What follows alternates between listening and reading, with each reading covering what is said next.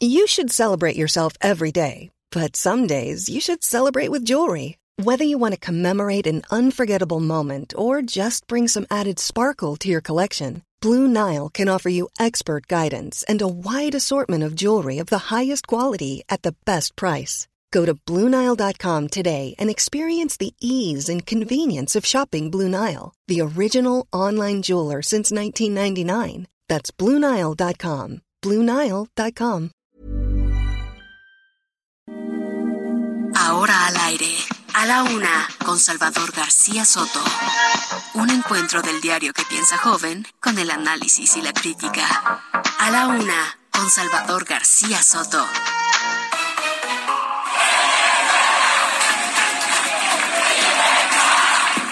retirar sus vehículos. Les he solicitado respetuosamente. Buenos días, ya aquí en Tegucigalpa llegando al evento en el que va a tomar protesta de Xiomara Castro. Hay un proceso de revisión de estos mecanismos para la protección de periodistas y de luchadores sociales.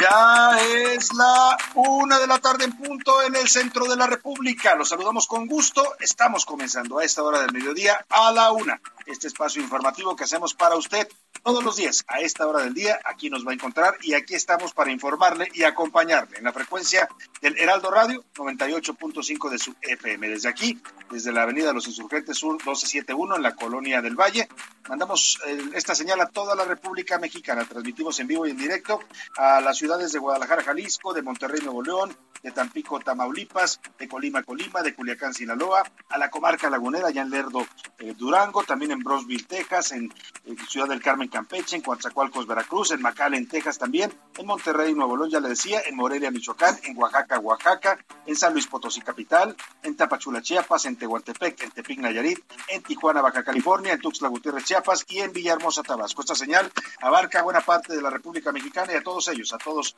nuestros amigos del interior de esta gran y hermosa República de México. Los saludamos con gusto, de verdad, en este jueves, jueves 27 de enero del año 2022. Vamos ya a cerrar este mes de enero. Este fin de semana estaremos ya pues prácticamente estrenando el mes de febrero la próxima semana. Así es que pues vamos a despedir como se debe a este mes de enero que ha sido el primero del año. No ha sido fácil, un mes que arrancó con complicaciones. Por supuesto, la nueva variante del COVID, la Omicron, la cuesta de enero para los mexicanos, la inflación, el alza de precios, los alimentos, las gasolinas, bueno, y ahora las tensiones también en el mundo. No ha sido un mes fácil, pero ya sabe, como dice el refrán, al mal tiempo buena cara, hay que poner buen ánimo y buena actitud. Y es lo que nos proponemos en esta misión, llevarle la mejor información, el análisis, las historias de este día. Vamos platicar también con los protagonistas de la noticia, pero todo siempre con la mejor actitud, con las ganas de que usted se informe y pase un rato agradable en esta parte de su día. Vamos a los temas que le tengo preparados el día de hoy. División en Morena, hay una rebelión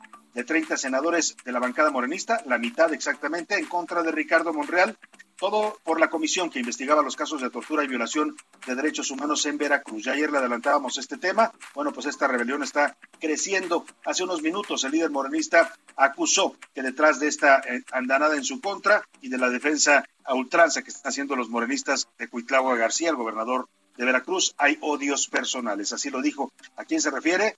Bueno, pues no está tan difícil adivinarle, pero ya le voy a platicar con más detalle. Por lo pronto, detenido el excomisionado de la Policía Federal en la administración de Felipe Calderón, Facundo Rosas, atropelló y mató hoy con su camioneta a una mujer aquí en la Avenida de los Insurgentes, en el sur de la Ciudad de México. Está detenido por este incidente de tránsito. Una, no se sabe todavía los cargos que le vayan a fincar, pero todo apunta a que sería un homicidio, por lo menos imprudencial. Vamos a estar muy pendientes de lo que digan las autoridades. Por lo pronto está detenido Facundo Rosas, que fue comisionado de la Policía Federal en el sexenio del Calderón y luego fue también secretario de Seguridad en Puebla.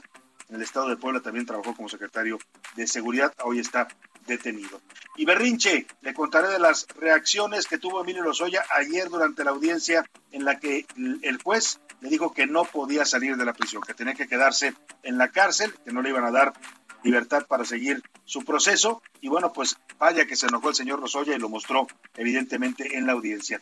El último adiós, esta madrugada fue velada en Tijuana Lourdes Maldonado, periodista asesinada el pasado domingo 23 de enero. Lubi, le decían los compañeros periodistas aquí en el Senado de la República, donde cubrió por un buen tiempo. Y bueno, pues su caso ha desatado toda una ola de protestas, de indignación y de reclamos de justicia en contra de las autoridades para que cese la violencia en contra de los periodistas. Vamos a estar hablando de estos temas también. En los deportes, la selección de fútbol comienza actividad en el año mundialista. Hoy va ante Jamaica en un duelo eliminatorio.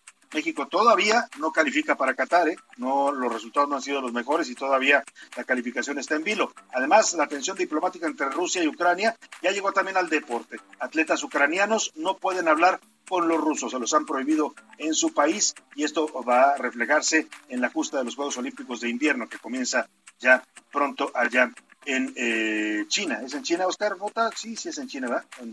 ¿Dónde, ¿Dónde va a ser la justa olímpica de invierno? En China. En Beijing, China, será estos Juegos Olímpicos de invierno. Y bueno, pues la política afectando, como siempre, al deporte y al olimpismo internacional. Vámonos, si le parece, en este jueves, jueves eh, templadito acá en la Ciudad de México, 20 grados. Vamos a la temperatura. Tenemos efectivamente 20 eh, 22 grados, ¿eh? Hace, ya empieza a sentirse calorcito. Parece que el frío, parece que el frío nos duró poco acá en la Ciudad de México. Ella cada vez se siente menos frío y los días están siendo cada vez más soleados. Pero bueno, vamos a las preguntas de este día. Le voy a poner temas sobre la mesa para que usted debata con nosotros los temas de la agenda pública de este país. Esta es la opinión de hoy. Le tengo dos temas en este jueves. El primero, por enésima ocasión, hoy el presidente López Obrador defendió al subsecretario Hugo López Gatel, encargado nacional de la pandemia contra el COVID. Después de las denuncias que mexicanos, ciudadanos han interpuesto, familias de personas que fallecieron por esta pandemia lo han acusado de homicidio, eh, pues de homicidio intencional, de, eh, homicidio culposo, es el cargo homicidio culposo es el cargo que le están fincando en estas demandas a Hugo López Gatel, que están presentadas ya ante la Fiscalía General de la República. El presidente lo defiende ante esas acusaciones de mexicanos que lo culpan pues por las muertes de 304 mil, la cifra última que dieron ayer en mexicanos muertos según la cifra oficial. La cifra extraoficial habla hasta de 650 mil mexicanos que han muerto en esta pandemia. Yo le quiero preguntar, ¿usted qué piensa del doctor López Gatel? Le doy tres opciones para que me responda. Es un buen médico y es gran científico, como dice el presidente. Es un inepto y negligente criminal o es un político combate porque también ha demostrado tener muchas ambiciones políticas. Bueno, la segunda pregunta, la segunda pregunta que le formulo este día, hoy es Día Internacional de Conmemoración del Holocausto. 77 años han pasado desde aquel oscuro pasaje de la historia en la época, bueno, eh, ocurrido en la Segunda Guerra Mundial, el régimen nazi que se propuso exterminar a los judíos de la faz de la tierra. Mató a millones, la cifra que yo recuerdo es de 6 millones de judíos muertos en el holocausto eh, alemán en este holocausto nazi. Y bueno, pues 11 millones, perdón, 11 millones es la cifra eh, que, se da eh, eh, sobre este hecho histórico. Y yo le quiero preguntar, ah, en esta conmemoración 77 años del holocausto judío, ¿qué usted piensa que los seres humanos, le pregunto, hemos aprendido y no se volverá a repetir? Son las opciones que le doy para responder.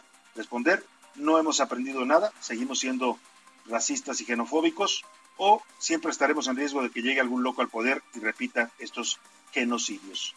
Los números para que nos marque 5518 41 51 99 es un número donde nos puede contactar vía mensaje de texto o de voz, usted lo decide. Aquí lo que importa es que su opinión cuenta y sale al aire. Y ahora sí vamos al resumen de noticias porque esto como el jueves y como el casi fin del mes de enero ya comenzó.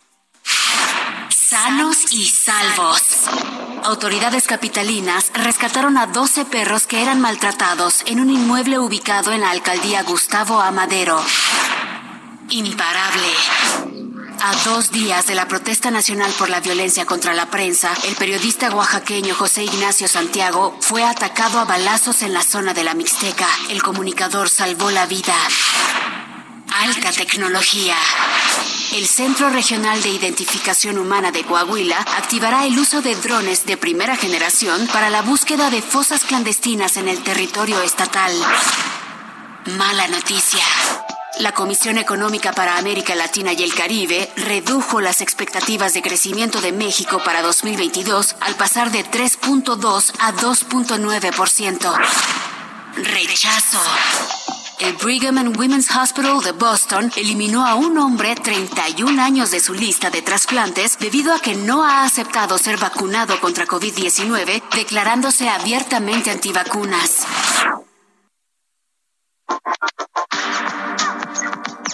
Una de la tarde con nueve minutos. Vamos a la información en este jueves.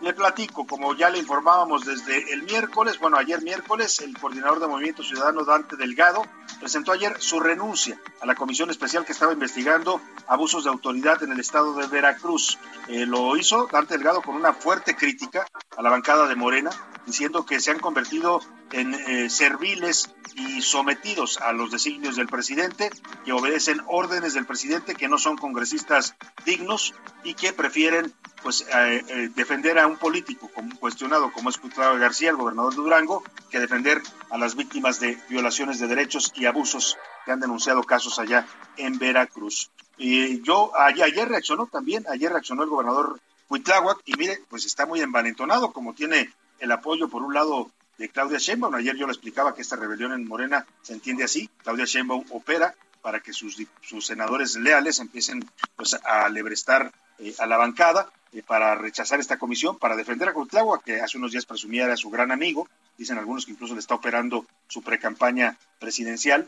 Eh, y por otro lado, el respaldarazo que le dio el presidente al propio Quitlagua, que la mañanera de la semana pasada, no me acuerdo si fue el miércoles o el jueves, en un enlace remoto hasta Veracruz, el presidente le dice a Cuitláhuac, Cuitláhuac, estamos contigo, estamos contigo y te apoyamos, lo cual, pues para los morenistas, ya sabe usted, una palabra del presidente es una orden, o sea, es como si usted le hace una mascota así, le a los dedos y la mascota va a correr, así hacen los senadores de Morena. En cuanto el presidente dijo, Cuitláhuac, estamos contigo, salieron corriendo, empezaron a armar la revuelta, tiraron la comisión Dante Delgado renuncia y además empieza la revuelta porque dicen, pues de una vez nos echamos a Monreal, si ya traemos casi la mayoría, tienen ahorita la mitad de la bancada, son 60 senadores de, de Morena, creo que 60 o 61, ellos ya tienen 30, o sea, están a nada de poder incluso pues eh, nombrar a un nuevo coordinador. Y ya reaccionó, el directamente aludido con esto es que Ricardo Monreal, que fue uno de los impulsores de esta comisión especial para investigar abusos en Veracruz, ya reaccionó eh, sobre esta rebelión interna. Dijo que en un Estado de Derecho sólido, donde la justicia jamás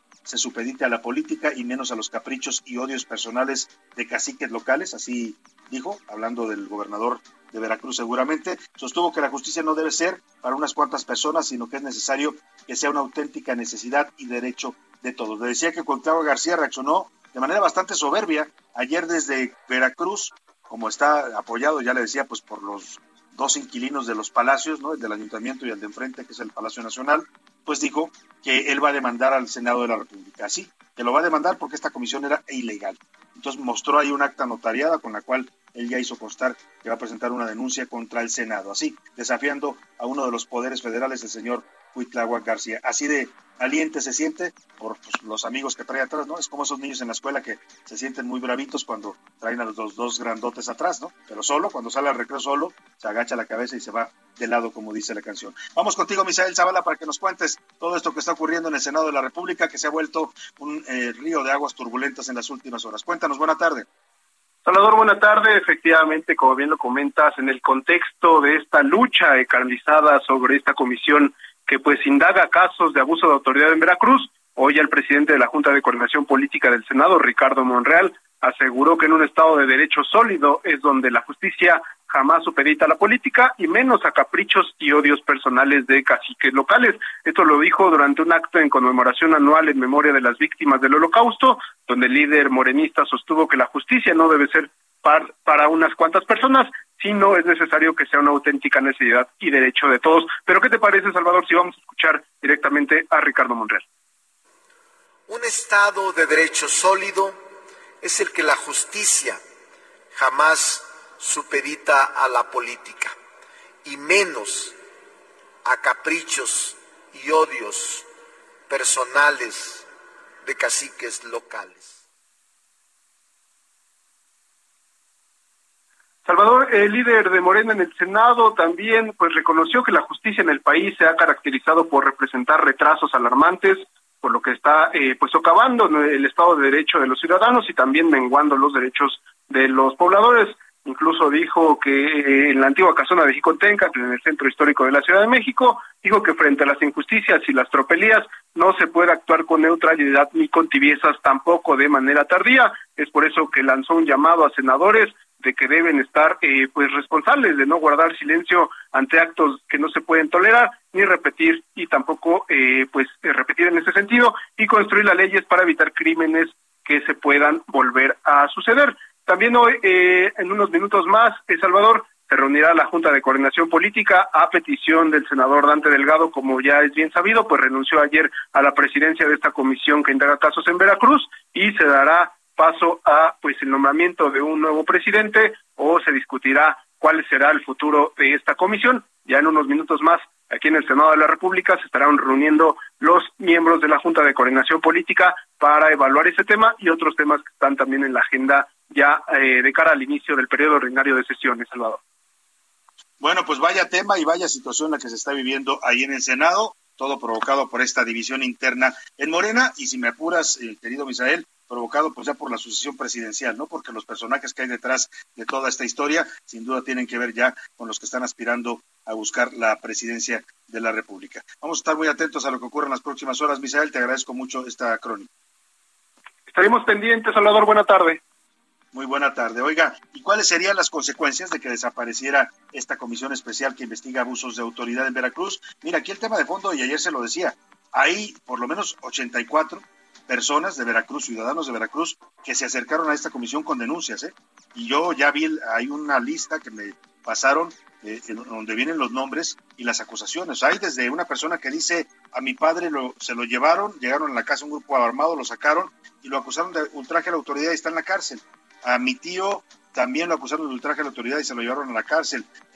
o sea, hay 84 denuncias de este tipo. Es decir, hay víctimas reales de abusos de autoridad en Veracruz que se van a quedar pues abandonadas, olvidadas, porque aquí lo que importa es la política y la política dicta, sobre todo la de Palacio Nacional, que hay que defender al amigo, como es Cuitlavo García, y que hay que dejar abandonadas a las víctimas. Vamos contigo, Juan David Castilla, ya en Veracruz, para que nos cuentes de algunas de estas historias de abusos que se van a quedar sin atender en el Senado por esta rebelión de los morenistas que defienden a Cuitláhuac, hoy digo en las serpientes escaleras eso, los morenos defienden a Cuitláhuac, pero abandonan a las víctimas. Cuéntanos, Juan David. Muy buenas tardes, Salvador. Te saludo con mucho gusto desde el estado de Veracruz. Así es. Ante la inminente desaparición de la Comisión Especial para investigar los abusos de autoridad y violaciones al Estado de Derecho en Veracruz, que fue instalada el pasado 23 de diciembre en el Senado de la República, varias víctimas que se acercaron a esta quedarían en indefensión. Entre ellos se encuentran los seis jóvenes detenidos en la ciudad de Jalapa por el presunto delito de ultrajes a la autoridad en septiembre pasado, quienes estuvieron en prisión más de cuatro meses. Por este caso, la Comisión Nacional de Derechos Humanos emitió una recomendación al gobierno estatal para que fuese resarcido el daño y derogara el delito de ultrajes a la autoridad. También está pendiente el caso de tortura sexual contra Yuli Raquel Flores Garfias por parte de policías ministeriales, la joven que fue arrestada por su presunta participación en el homicidio de Guadalupe Martínez Aguilar, rectora de la Universidad Valladolid y quien está por cumplir dos años en el penal de Pacho Viejo, municipio de Coatepec, sin pruebas suficientes que realmente la vinculen al crimen. En esta lista de detenciones ilegales también se encuentra Rogelio Franco Castán, exsecretario de Gobierno y exdirigente estatal del Partido de la Revolución Democrática, quien fue arrestado en marzo de 2021 y es considerado un preso político en Veracruz, pues se le señala del delito de ultrajes a la autoridad y hay otros dos procesos penales abiertos en su contra. El pasado 13 de enero, el gobernador Cuitlao García Jiménez anunció que emitiría una iniciativa al Congreso local para derogar el delito de ultrajes a la autoridad y así acatar la recomendación 146 diagonal 2021 de la Comisión Nacional de Derechos Humanos. Sin embargo, hasta este momento, esto no ha ocurrido en la entidad. Este es el reporte del Estado de Veracruz, Salvador. Excelente tarde. Muchas gracias, Juan David Castilla. Pues ahí está lo que está de por medio. ¿eh? Aquí, más allá de la grilla y de las políticas, y sí, mire, si uno, si quiere el análisis político, pues Claudia Sheinbaum le dio un trancazo a Monreal. Le ganó este round sin duda, ¿no? Lo va a obligar a cancelar esta comisión que Monreal había impulsado porque él fue uno de los principales promotores. En la política sí, podría decir, le gana Claudia Sheinbaum. En una de esas hasta tumban a Monreal de la coordinación, ¿eh? Me apura, ya pronto lo podrían, tendrían los números para tumbarlo. Pero lo que está de por medio son las víctimas y esas no parecen importarle a nadie.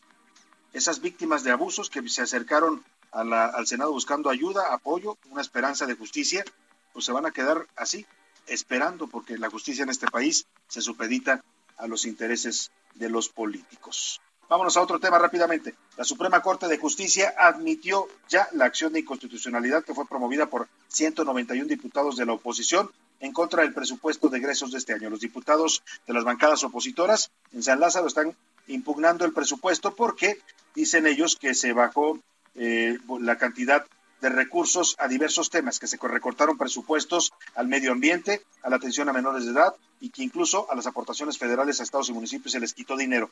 Pues ya sabes que ahora las prioridades son las prioridades, ¿no? Hay que terminar el tren Maya, ya dijo el presidente yo Troner Rampagué en 2023, hay que acabar el aeropuerto de Ángeles, Felipe Ángeles, y hay que seguirle dando su dinero a la gente.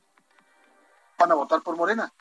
Bueno, entonces bajo ese criterio, pues recortaron todo lo y es lo que están imputando los diputados federales. El presupuesto de egresos de este año contempla 7 billones 88 mil pesos, pero con los recortes a varios organismos, entre ellos al INE, al Consejo de la Judicatura, también le cortaron al Poder Judicial, pues además de las principales obras del gobierno, pues se llevan la mayor parte de recursos, ¿no? El Tren Maya 62 mil 942 millones, por cierto, el Tren Maya que ya se disparó su costo casi en 4 mil millones de pesos más de lo que estaba presupuestado originalmente. La refinería, la refinería de Dos Bocas con 45 mil millones de pesos y el aeropuerto Felipe Ángeles con 11 mil. Es decir, las obras del presidente sí tuvieron recursos, los programas sociales también, pero lo demás, pues lo demás puede esperar. El medio ambiente total, ¿qué puede pasar si se nos acabamos el medio ambiente de este país? Pues nada, ¿no?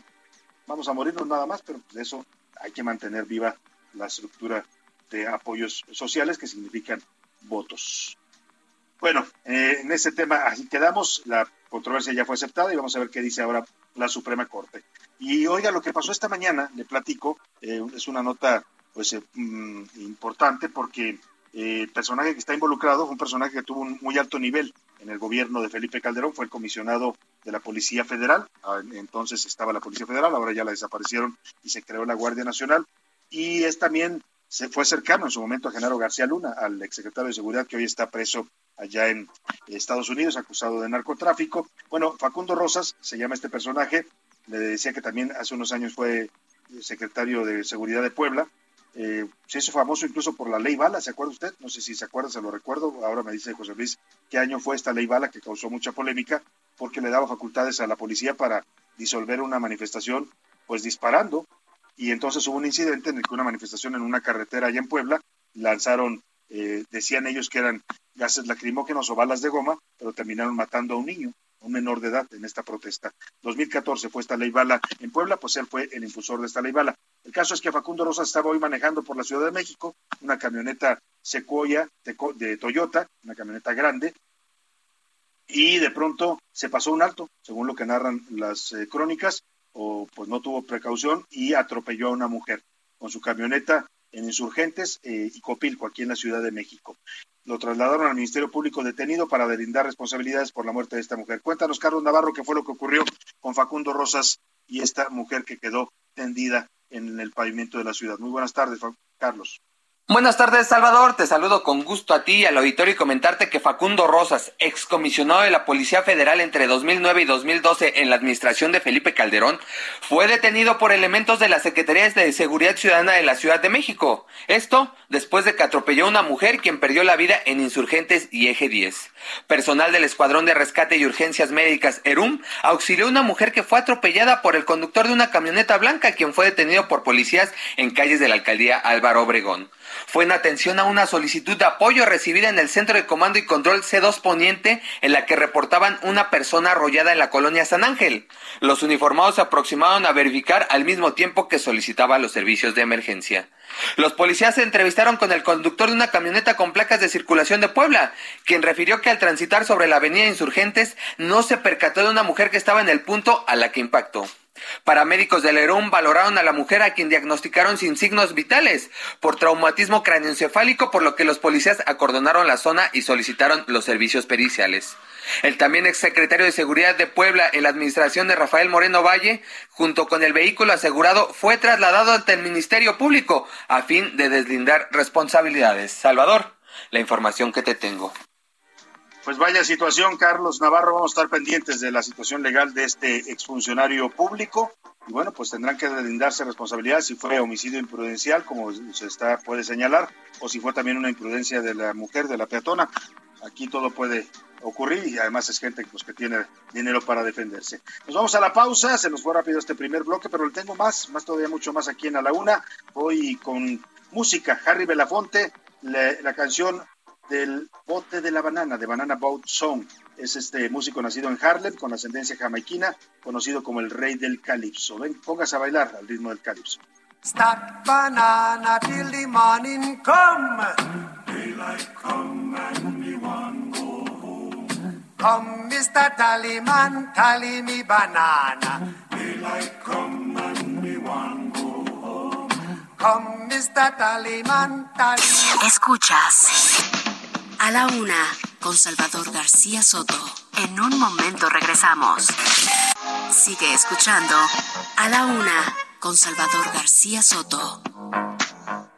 Ahora, la rima de Valdés. O, de Valdés, la rima. Después de tanto regaño y de fiestas de COVID, a donde dijeron id a inmunidad de rebaño, han pasado ya dos años y el Omicron, me parece, y pésele a quien le pese, nos está ya inmunizando y da muy leve. Yo aquí ando. En días se desaparece. Es primordial se vacune. Ha sido gran atenuante y conste que es importante para después ser inmune y el bicho no inoportune. Cuidado, no estoy diciendo que hay que ir a contagiarnos, pues tenemos que cuidarnos, pero estoy cuentas haciendo y lo que estoy advirtiendo es que pues casi es un hecho que enfermaremos y el pecho hay que sacar con cuidados y estar muy bien vacunados, pues total, yo me lo he hecho. No nos confiemos, repito, no sabemos el periodo, pero pues es como todo, vayamos poco a poquito con este trinche bichito.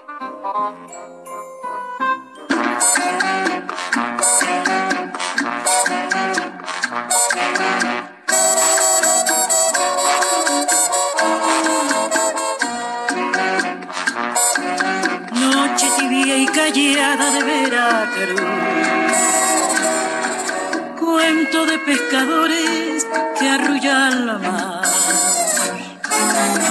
Vibración de cocuyos que con su luz bordan de lentejuela la oscuridad. Bordan de lentejuela la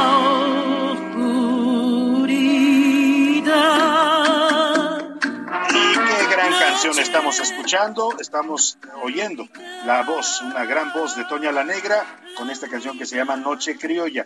Ella fue una cantante veracruzana de origen haitiano con una de las voces más potentes en la música mexicana, cantante de boleros y de música tropical, especialmente fue una de las grandes intérpretes de Agustín Lara, a quien le gustaba mucho la voz de Toña la Negra. Seguimos esta semana homenajeando a la cultura africana y a los afrodescendientes, a la negritud mexicana, de la cual también Veracruz es una parte significativa. Y, yo no sé usted, pero estaba oyendo yo la letra como empieza esta canción y me sentí de pronto en el puerto de Veracruz, en esa ciudad maravillosa que es el puerto de Veracruz, la primera ciudad de toda América.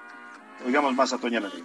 Tienes la sombra de una mirada criolla, noche de Veracruz. A la una, con Salvador García Soto. Bueno, perdón, corrijo, ¿eh? Corrijo antes de que me vayan a hinchar los la primera ciudad de la colonización española, ¿eh? porque ya había aquí grandes ciudades como la gran México Tenochtitlan, que era una ciudad hermosa en su tiempo, maravillosa, con, llena de canales, de, edificios, de gran actividad económica, de gran actividad religiosa, cultural. O sea, ciudades ya había, pero las ciudades que fundaron los españoles, de las que fundaron en este continente, la primera fue el ayuntamiento de la Villa Rica de la Veracruz, que es el nombre original de lo que hoy conocemos como la ciudad y el puerto de Veracruz. Bueno, vámonos a Más información, apenas el martes eh, decenas de periodistas salimos a las calles, no fueron decenas, dice José Luis, decenas, centenas, yo creo que fuimos a mínimo aquí en la Ciudad de México, estábamos hablando de la manifestación que hubo afuera de gobernación, mínimo habíamos 500, 600 personas, ¿eh? ¿eh? aquí nada más, en el resto de la República también hubo en 40 ciudades, yo creo que fuimos por lo menos varios miles de periodistas los que salimos a la calle, junto con gente de la sociedad civil que también salió a acompañarnos en estas protestas. Bueno, le platico porque apenas hace dos días estábamos protestando contra la violencia, estábamos pidiendo eh, que hubiera justicia, que cesaran los ataques a periodistas. Y bueno, esto después del asesinato de Lourdes Maldonado y de Margarito Martínez en Tijuana. Y hoy en Oaxaca atacaron a tiros al periodista José Ignacio Santiago. Esto ocurrió en la región de la Mixteca. Lo persiguieron dos hombres en un taxi. Afortunadamente pudo repeler el ataque junto con sus escoltas asignados por el mecanismo de protección para periodistas y personas defensoras de derechos humanos. Es decir, aquí sí funcionó el mecanismo y los guardias que acompañan a este periodista oaxaqueño lograron repeler el intento de asesinarlo. Vamos contigo, Karina García, para que nos cuentes. Muy buenas tardes. Así es, Salvador, el periodista oaxaqueño José Ignacio Santiago Martínez fue atacado a balazos la mañana de ayer miércoles en la región de la Mixteca, confirmaron autoridades en materia de derechos humanos, así como judiciales. De acuerdo a la información emitida por los organismos, sujetos desconocidos a bordo de un taxi emprendieron una persecución contra el reportero sobre la carretera Yosoni Cajet Lagiaco para después atacarlo a balazos. El periodista salió ileso junto con sus escoltas asignados por el Mecanismo Federal de Protección para Personas Defensoras de Derechos Humanos y Periodistas debido a que desde el 2020 cuenta con amenazas. El reportero se ha desempeñado como periodista de la Nota Roja y Policíaca en su portal denominado Pluma Digital. Es el reporte desde Oaxaca.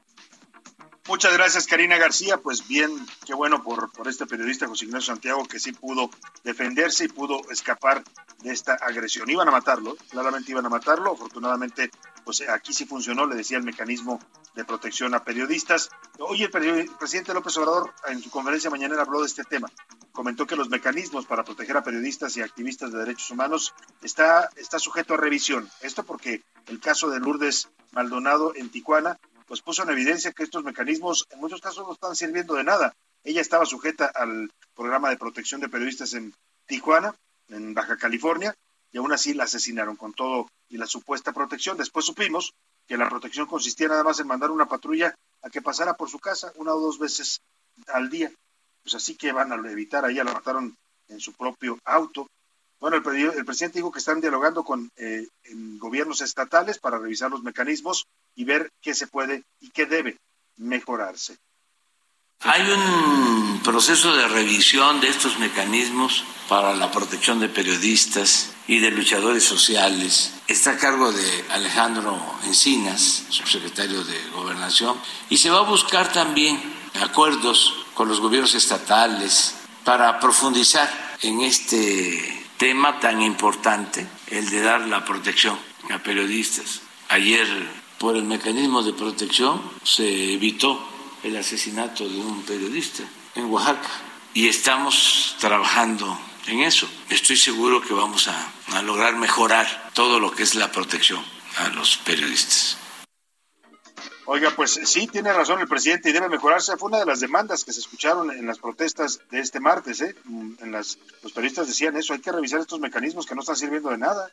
¿De qué sirve que lo metan hasta un programa de protección a, periodistas y a defensores de derechos humanos cuando recibe una amenaza? Si de todas maneras, estando en ese programa, lo terminan matando. Se supone que esos programas o esos mecanismos deben servir para evitar efectivamente pues que los periodistas fueran atacados eh, eh, y, o asesinados. Y de una vez que le pregunta el presidente a su gobernadora, de la gobernadora de Morena, que es de su partido, Marina del Pilar en Baja California, qué fue lo que pasó. Porque aquí, en estos micrófonos, el, el exgobernador Jaime Bonilla nos dijo, yo cuando me fui dejé funcionando el mecanismo de protección a periodistas, lo dejé con recursos, había una serie de medidas que se tomaban, pero en esta administración lo dijo así, tal cual, en la administración de Marina del Pilar, pues algo hicieron, al parecer le recortaron presupuesto porque ya no estaba funcionando, ¿no? y claramente la muerte de Lourdes Maldonado lo demuestra. Así es que haría bien el presidente en preguntar qué fue lo que pasó con este mecanismo allá en Baja California y quién falló, o si fue la austeridad que luego pues termina eh, acabando con los programas públicos. Precisamente en Baja California ya la Fiscalía Estatal eh, designó a Atalo Machado como el fiscal especial para investigar los asesinatos de Lourdes Maldonado y Margarito Martínez, estos dos periodistas asesinados este año ahí en la ciudad de Tijuana. También, hablando de, de la reina de Roma, como dice el dicho, Marina del Pilar, la gobernadora, dijo que va a presentar ante el Congreso Estatal una reforma al Código Penal estatal para que todo aquel culpable de asesinar a un periodista enfrente una pena máxima de hasta 60 años de prisión. Se quedó corta la gobernadora, ¿eh? yo le hubiera echado unos 20 años más, si me apura. En tanto, esta madrugada fue velada en Tijuana, ahí los eh, eh, fue velada en Tijuana ya el cuerpo de Lourdes Maldonado, sus hermanos exigieron justicia ante su asesinato. Hugo Maldonado dijo que es una desgracia para todo México lo que le hicieron a su hermana. Lourdes Maldonado era mi hermana. Todos sabemos lo que sucedió. ¿Por qué? No lo sabemos. Es algo muy difícil para nosotros aceptar que a una persona como ella le haya sucedido esto. Es una desgracia, no para mi familia, sino para todo México, para mucha gente, para ustedes que se lo se matan trabajando para que algún pendejo haga este tipo de, de cosas. ¿sí? Quiero agradecerles a todos ustedes y decirles, cuídense, que en cualquier momento puede sucederles algo así. Qué fuerte, qué fuerte escuchar a este hombre Hugo Maldonado, hermano de Lourdes, pues hablar de la muerte de su hermana, ¿no? Y tiene toda la razón. No es solo un golpe a su familia, es un golpe al periodismo, es un golpe a la democracia, a la libertad de expresión de este país, es un golpe a, a la república, es un golpe a un país que si quiere seguir siendo civilizado y democrático, tiene que cuidar la vida de sus periodistas. También habló su otro hermano, Carlos Maldonado, dijo que la muerte de Lourdes no debe ser en vano y debe servir para que haya paz en Tijuana y en el resto de México. Sus familiares, a los familiares que las personas que hayan perdido a sus familiares periodistas en la República. Muchísimas gracias les damos a toda la República por lo que están haciendo. Ojalá esto se escuche en todo el mundo y empiece a haber paz. Yo amo Tijuana y no voy a Tijuana. Aquí estamos. Amamos Tijuana y doy la bendición para Tijuana en el nombre de Dios. Bendecimos a Tijuana, que siga adelante, no hay que dejarnos. Ojalá y pare esto. Gracias. Qué fuerte, qué fuerte. No sé usted, pero a mí, híjole, se me hizo un nudo en la garganta escuchar a estos dos hombres hablar de la muerte de su hermano y de lo que significa para ellos como familia y de lo que significa para el resto del país. Incluso este llamado que hacía Carlos Maldonado diciendo pues que él ama la ciudad de Tijuana, que no se va a ir a pesar de la violencia y llama a la gente de Tijuana a luchar por su ciudad, a rescatarla de las garras de la violencia. Hoy a las 5 de la tarde, bueno, hay un audio también donde ellos dicen que perdonan a los asesinos de sus de su hermana. Escuche usted. El gobierno que haga su trabajo y Dios que haga su trabajo a recibir a mi, si puede recibir a mi hermana y, y que perdone a las personas como nosotros perdonamos a las personas que mataron a mi hermana. Híjole, se necesita mucho valor para pronunciar esas palabras, ¿eh? Para perdonar al asesino de alguien a quien usted quiere mucho. Qué, qué fuerte, qué fuerte. Vámonos a otro tema importante. Ah, A la una, con Salvador García Soto. perdóneme, se me pasó comentarle que hoy a las 5 de la tarde el cuerpo de Lourdes Maldonado va a ser eh, sepultado en el Panteón eh, del Monte de los Olivos allá en la ciudad de Tijuana. Descansa en paz la compañera Lourdes Maldonado, Lubi, la conocían los colegas periodistas. Y vamos ahora sí a otro tema, el caso Lozoya. Emilio Lozoya seguirá en prisión. Ayer ya se estaba frotando las manos don Emilio Lozoya. Decía yo que ya se estaba saboreando otro pa- patito laqueado, ¿no? Como aquel que lo llevó a la cárcel. Pues nada, el exdirector de Pemex va a permanecer en el reclusorio norte, esto después de que ayer el juez Artemio Zúñiga dijo que prevalece todavía un riesgo de fuga y nuevamente le impuso la prisión preventiva justificada. También contempló el juez que no hay avances en el criterio de oportunidad al que Lozoya Austin pidió acogerse, que tampoco se ha concretado la reparación del daño en las acusaciones que se le hacen por los sobornos que recibió de la empresa brasileña Odebrecht. Así que, pues el señor Lozoya tendrá que enfrentar su proceso en la cárcel. Ya no podrá estar en libertad como lo pretendía Y la escena que narran algunos colegas, y ahora nos va a platicar eh, Diana Martínez también de esto, cuando le entregan esta sentencia, cuando el juez dice que se queda en la cárcel, el señor Lozoya pues tiene un arranque de ira y agarra la sentencia que le, entregan eh, en el juzgado, diciéndole que se tiene que quedar en la cárcel y la rompe frente a todos. Pues sí, debe haber estado enojado cualquiera, cualquiera que le digan que tiene que seguir en prisión, debe tener ese tipo de reacciones. Vamos contigo, Diana Martínez, para que nos cuentes. Tú estuviste ahí en, al interior de esta audiencia, eh, pues eh, consignando todo lo que ocurrió. Buenas tardes, Diana. Así es, Salvador, buenas tardes. Pues molesto y con gestos de desaprobación, así reaccionó el exdirector de Pemex, Emilio Lozoya, ante la decisión del juez Artemio Zúñiga Mendoza de imponerle nuevamente la medida cautelar de prisión preventiva justificada por el caso Odebrecht. La audiencia duró aproximadamente 50 minutos en los que no se permitió el debate entre la Fiscalía General de la República y la Defensa, pues solo el impartidor de justicia dio a conocer su resolución.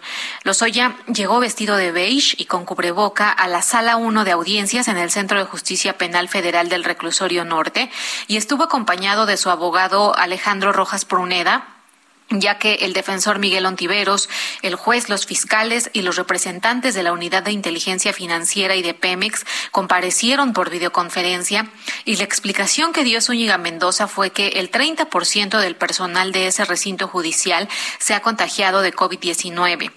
Minutos antes de que comenzara la audiencia y mientras se verificaban aspectos técnicos por parte del auxiliar de sala, Lozoya revisaba la sentencia de la magistrada Isabel Porras que resolvió su recurso de apelación y ordenó al juez decidir nuevamente la medida cautelar.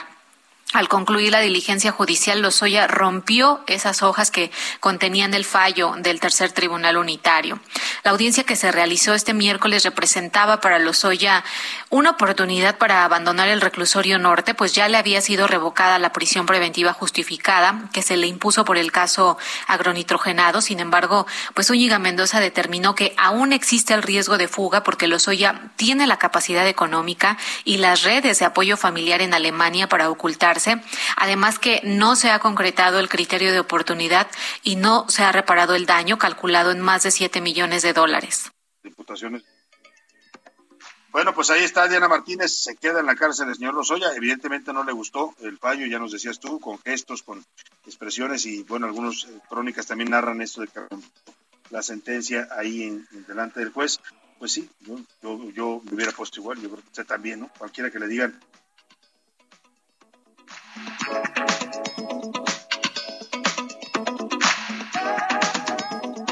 que nos hizo Diana y bien nos, nos, platicaba todas las reacciones que tuvo el señor Emilio Lozoya después de esta audiencia en la cual, bueno, pues además de, verlo nuevamente de, color beige, bueno, pues también rompió parte de esta, eh, pues de esta decisión del juez que duró 50 minutos, 50 minutos y es que sí, ya se, ya se estaba prácticamente eh, pues frotando las manos porque se hablaba de una posible salida luego de este caso de Odebrecht que, que, que tuviera este Amparo Salvador. Y bueno, pues nos decías sobre esta audiencia.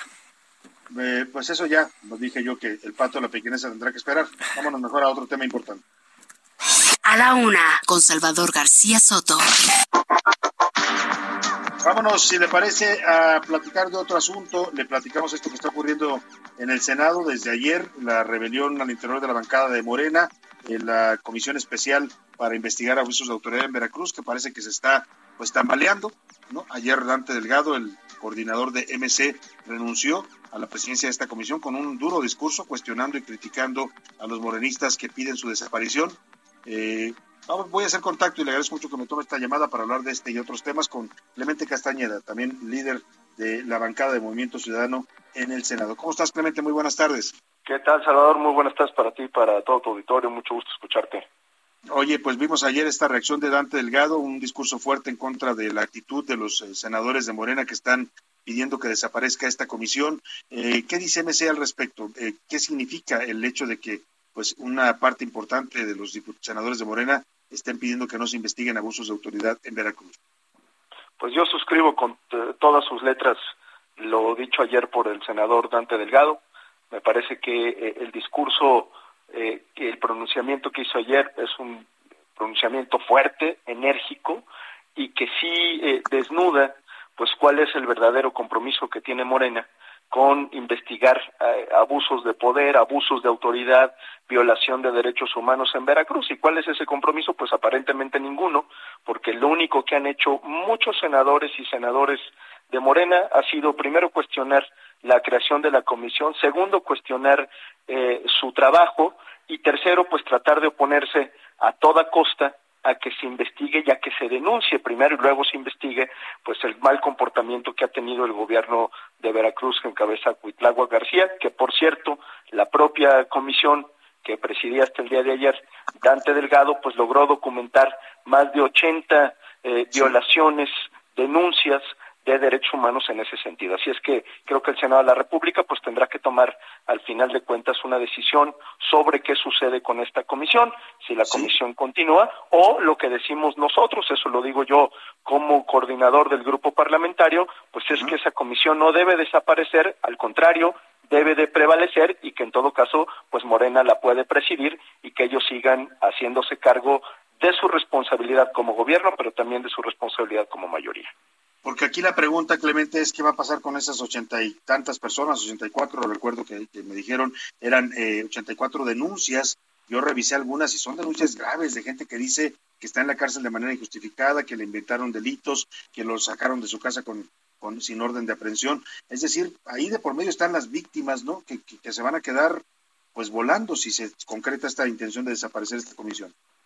Hay denuncias, hay testimonios, hay pruebas documentales que el Senado de la República tiene la obligación de eh, procesar, de atender y de darle seguimiento. Ese es el propósito de la comisión.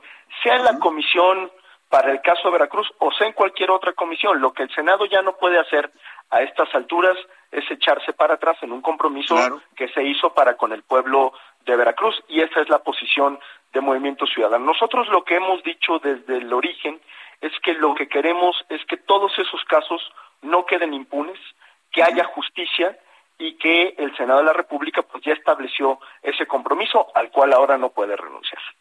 Ahora que dijiste tú, no debe echarse para atrás el Senado. Ayer Claudio García desde Veracruz les dice, pues eso que ustedes echaron para atrás y que él los va a demandar. Está envalentonado el gobernador, dice que va a demandar al Senado porque la comisión era ilegal. ¿Puede un gobernador hacer esto? Yo, creo que viniendo del gobernador Cuitlagua García nadie se puede tomar en serio todo lo que ha eh, dicho en torno a este caso y a muchos otros son despropósitos, evasivas, y nosotros lo que le vamos a exigir desde Movimiento Ciudadano, pero también desde el Senado de la República, es que asuma su responsabilidad, que enfrente las acusaciones que se le están haciendo y sobre todo que muy pronto haya justicia para las víctimas. Sin duda alguna. Por otra parte, Clemente Castañeda, te quiero preguntar un fallo que da el Tribunal Electoral del Poder Judicial de la Federación, está pidiendo al Congreso que se integren los eh, senadores del Grupo Plural y también algunos diputados de Movimiento Ciudadano a la comisión permanente. Esto porque al parecer había negativas para integrarlos. Es correcto, Salvador. Yo creo que es una eh, sentencia que marca eh, un antecedente muy importante de la forma en la que se tiene que integrar la comisión permanente, hablando concretamente de la Cámara de Diputados, de manera deliberada se excluyó a un grupo parlamentario, como es el caso de Movimiento Ciudadano, que tiene todas las condiciones para estar representado en la comisión permanente, y qué bueno que el tribunal hizo justicia y hoy, pues digamos, sienta este precedente, que por cierto se hace extensivo también al tratamiento que hay que darle a otras eh, agrupaciones parlamentarias, como es el caso del Grupo Plural, y su derecho a tener una representación en los órganos de gobierno, particularmente en el caso de la Comisión Permanente, eh, tratándose del Grupo Plural del Senado de la República. Creo que son muy buenas noticias que, repito, sientan un precedente de convivencia en la vida legislativa que se adapta a esta nueva realidad y que se entienda, particularmente que lo entienda Morena en la Cámara de Diputados, pues que no pueden pasar por encima ni pisotear la representación que genuina y legítimamente se ganó Movimiento Ciudadano en las urnas en la pasada elección. Pues bueno, ahí está la posición de Movimiento Ciudadano sobre estos dos temas, el caso Veracruz, que indudablemente, no sé qué piensas tú, Clemente, pero me parece que toda esta mm, lucha interna en Morena tiene que ver ya con los temas sucesorios. La sucesión adelantada ya está golpeando también los temas del Senado. Claro, y el responsable de todo eso, lo digo con todas sus letras, es el presidente de la República, quien ha adelantado los tiempos de la sucesión en perjuicio de su partido, pero sobre todo en perjuicio de su gobierno, es el presidente de la República, como si el país no tuviera suficientes problemas que atender para estar jugando a las sillitas como lo quiere imponer el presidente. No, hombre, concentrémonos en lo importante. Salvador, vendrá un periodo muy interesante en ambas cámaras con eh, la reforma eh, que intenta imponer el presidente de la República, la reforma eléctrica, y creo que ahí son temas en los que tenemos que concentrarnos todas y todos para evitar eh, sudar las calenturas de la elección presidencial.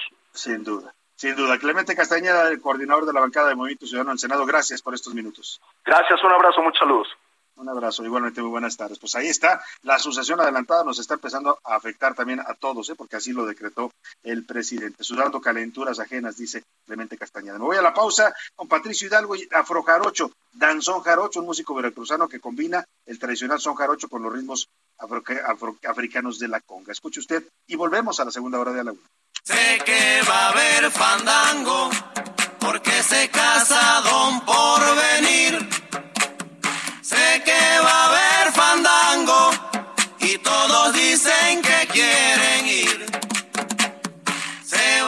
Escuchas a la una con Salvador García Soto.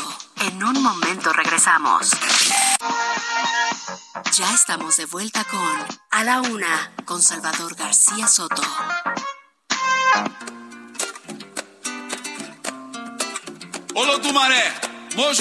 Alaroye, Ele.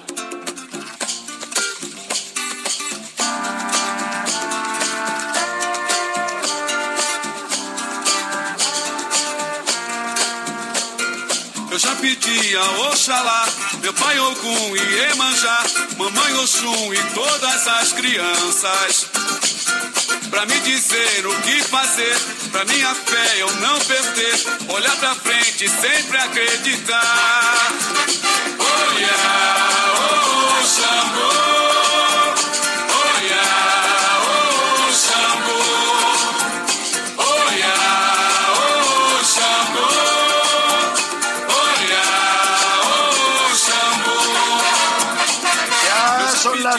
Tarde en punto en el centro de la República. Hemos regresado a esta segunda hora de a la una. Vamos ya a la segunda parte de este espacio informativo con mucha información, con mucha historia y muchas historias de este día que contarle, con análisis, con entrevistas, con sus opiniones, por supuesto, que son una de las partes más importantes de esta segunda parte, pero también con ritmo de samba. Oiga, esto que suena bastante bien se llama samba rock, es de los años 70 y es el trío Mocoto los orishas, os orishas en portugués, o los dioses. En esta canción celebran a las deidades de la religión yoruba, original de África Occidental, y que en Brasil se le conoce también como candomblé, una religión muy seguida por muchos brasileños. Brasil es otro de los grandes países de la africanidad en América Latina. Así es que escuchamos un poco más de este samba rock.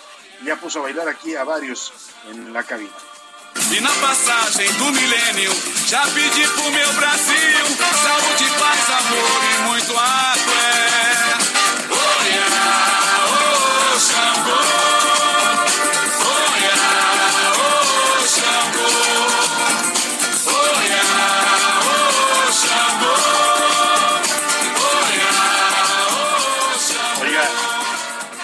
Nos movemos con esta música sin duda, pero cuando usted ve bailarla a los brasileños, ah, qué, qué bello es ver bailar a un brasileño, una brasileña, estos ritmos son impresionantes los movimientos que hacen con sus cuerpos. Vámonos, si le parece, a los temas que le tengo preparados en esta segunda parte, aunque el gobierno federal afirma que la violencia contra las mujeres está a la baja, las propias cifras oficiales dicen lo contrario. 2021 está siendo uno de los años más violentos para las mujeres mexicanas. Le voy a dar todos los datos. Ayer, ayer por la noche, una niña de un año y medio falleció en la estación del Metro Zapata. Le voy a contar qué fue lo que pasó. Ayer en la noche había versiones de que la niña tiene un paro cardiorrespiratorio, pero no llegan rápido los servicios de emergencia. Y uno se pregunta, en un metro como el de la Ciudad de México, ¿por qué no hay alguien que auxilie a una persona que sufre esto? ¿no? Y iba acompañada de su abuela, la niña, al pasar al área de los torniquetes se desvaneció y pues eh, por ahí narran las crónicas que un usuario se acercó a darle respiración de boca a boca. Bueno, vamos a ver qué fue lo que pasó realmente. Eh, la niña terminó pues eh, muerta en las instalaciones de este metro, la llevaron a un cubículo junto con su abuela que era la que la iba acompañando. Ya le voy a contar toda la historia. Ayer eh, también vamos a hablar sobre las nuevas disposiciones del SAT. Oiga, si usted paga impuestos, y muchos pagamos impuestos aquí, pues esto le va a interesar porque hubo cambios en la miscelánea fiscal de este año. Hay nuevas disposiciones. Si usted es eh, pequeño contribuyente de estos que eh, pues recibe o profesionista o empleado que recibe un sueldo por honorarios y da recibos o facturas, esto le va a interesar porque su régimen tiene que cambiarlo a los famosos recicos, les llaman ahora, parece el nombre de un dulce, ¿no? De aquellos de los años eh, 70, pero no, esa es la nueva figura eh, fiscal que se inventaron ahora en el SAT. Ya sabe, cada administración inventa sus cosas raras y siempre nos hacen más complicado, cada vez más difícil a los mexicanos pagar impuestos. Luego se quejan de que no pagamos, pero nos lo vuelven una cosa de entelequia, ¿no? Que solamente los iniciados y los contadores pueden saber cómo declarar los impuestos en este país. Vamos a estar hablando con un experto, un contador público que nos dará eh, pues detalles de cómo debe usted actualizar su régimen fiscal y también en su elaboración de recibos o facturas. Y vámonos, si le parece, como siempre a esta hora del día, a escuchar y a saludar a Priscila Reyes y a José Luis Sánchez. Ya están aquí conmigo para comentar las opiniones y comentarios que usted nos ha hecho el favor de hacernos llegar. ¿Cómo están, Priscila, José Luis? Buenas tardes. Hola, ¿qué tal, Salvador? Querido Jay, saludos para todos nuestros radioescuchas. Un abrazo. Salvador García Soto, ¿cómo están? Bonita tarde, bonito jueves. Eh, pues nada, estamos dándole ya dura fin de semana y calor. Gracias Dios, calor, te amo, calor. amo el calor en la ciudad. A ver, ¿a ustedes qué les gusta más, frío o calor? Calor. Frío, definitivamente, querido Salvador. Yo, soy, yo soy más de, José Luis, también prefiero el calor. Aparte vienes de tierras calurosas, entonces, o sea, extrañas, sí, sí, sí, claro. No, y, y, aparte, oigan, por cierto, no sé si dieron cuenta, vamos, estábamos organizando un reporte, hay una muy baja movilidad en la Ciudad de México. El tránsito desde hace dos semanas Sí. Desde hace más se ha reducido en cerca de 60%, pero esto no fue gracias al gobierno, sino a la gran conciencia de los ciudadanos que ante ver, exacto, vieron un aumento de eh, los contagios y ahorita están dejando eh, o están trabajando vía virtual y hay una menor eh, movilidad aquí en la capital y eso se agradece, siempre se agradece, la verdad. siempre se agradece. A ver, yo cuando cuando en diciembre, ¿te acuerdas cuando ya todo el mundo se confió y dijo, "Ay, ya se acabó la pandemia y todo el mundo sacó sus carros"? Era otra vez el horror en esta ciudad, no te podías mover y ahorita estamos otra vez tranquilos. Yo quisiera que ya, no quisiera que, se, quedara, el COVID, pero sí quisiera que se quedara el tráfico así para siempre. Oye, qué bonito. Por favor. Sí, llegas, llegas bien a horas normales de cualquier persona normal a, los lugares. Te haces un periodo normal, 20 minutos, 25 minutos para llegar a un lugar. No que en, situaciones normales. Una hora, una hora y media. Hora y media, dos horas. Yo me he echado en el tráfico para llegar a un lugar aquí dentro de la ciudad. Es impresionante. Pero bueno, vámonos a las preguntas que formulamos en este día. Dos preguntas interesantes. La primera tiene que ver, pues, ¿qué piensa la gente de Hugo López Gatel hoy que el presidente lo vuelve a defender ante las denuncias penales que hay en su contra por homicidio culposo, por la muerte de mexicanos en esta pandemia? Y la otra pregunta tiene que ver con el holocausto judío, que hoy se conmemoran 77 años de este penosísimo y oscuro hecho en la historia de la humanidad. ¿Qué dice el público, Priscila Reyes? ¿Qué dice el público? Buenas tardes, excelente grupo de noticias, Salvador Pri. Luis, saludos desde Tampico. Les recomiendo la película Operación Final que habla sobre el holocausto. Bueno, ahí va la lista, hay que ver la Operación Final. Operación Final. ¿Tú sí? No, no, la recuerdo. creo que está, creo que la había anunciado en Netflix, sí, debe ¿Ah, ser de los nuevos. Sí. Hay que verla. Buenas tardes, señor Heriberto. Es increíble eh, defender a López Obrador. ¿Cómo defiende López Obrador a Gatel y no a las víctimas o afectados? exacto. Pues ahí está. O sea, el presidente se ha dedicado, exactamente, se ha dedicado más a defender a López Gatel que a los enfermos de COVID y que a los fallecidos por COVID, ¿no?